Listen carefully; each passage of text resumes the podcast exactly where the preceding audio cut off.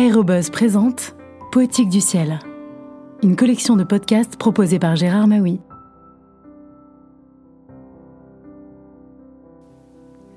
Bonjour.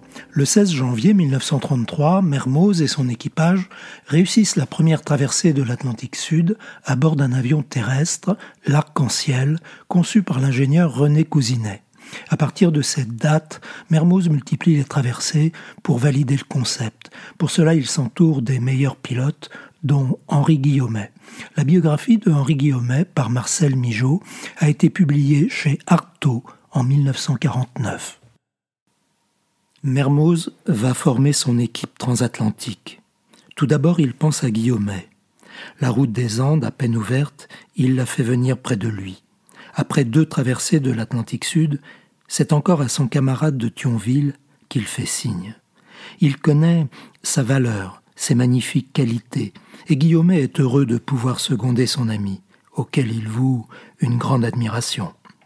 Tandis que Mermoz, à bord de l'Arc-en-Ciel, se dirige vers Natal, Guillaumet, dans la brume, s'envole une dernière fois de Santiago du Chili à sa rencontre.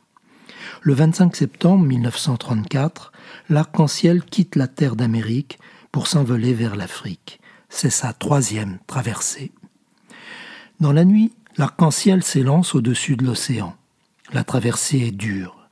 L'avion vole dans l'orage, à travers des pluies torrentielles. Il est terriblement secoué et descend parfois au ras des flots.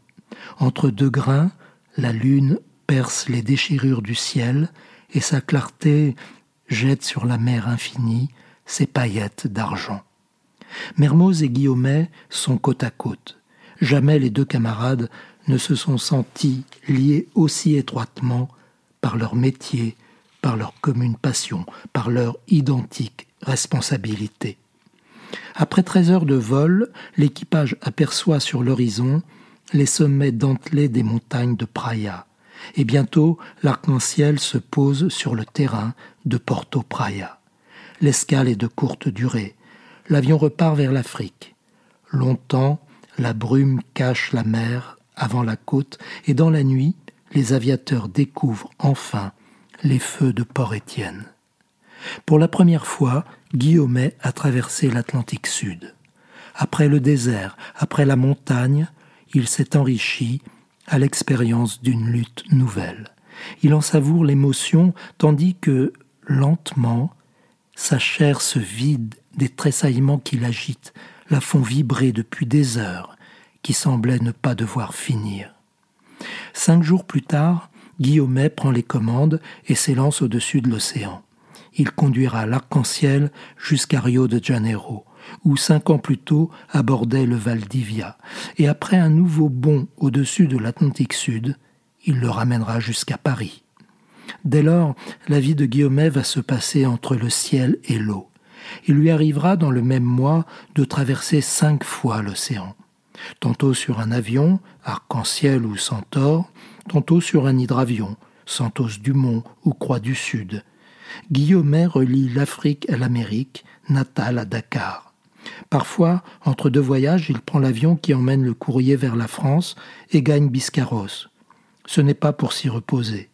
L'infatigable pilote fait des essais d'appareils, du LAT 301 Ville de Rio par exemple, le nouvel hydravion qui viendra bientôt augmenter la flotte aérienne de l'Atlantique Sud. Essais de consommation, de maniabilité, de vitesse, il ne laisse rien de côté. Il veut que le matériel réponde aux dures exigences des vols transocéaniques. Et ce n'est pas une tâche aisée de tenir dans ses mains glissant sur l'eau pendant quarante secondes, c'est terriblement long, et d'arracher à la vague une masse de vingt-quatre mille kilos. Au cours de sa huitième traversée, Guillaumet dépasse le million de kilomètres parcourus en avion. Il a volé pendant 5600 heures, un million de kilomètres, 25 fois le tour de notre planète, près de 6000 heures dans le ciel.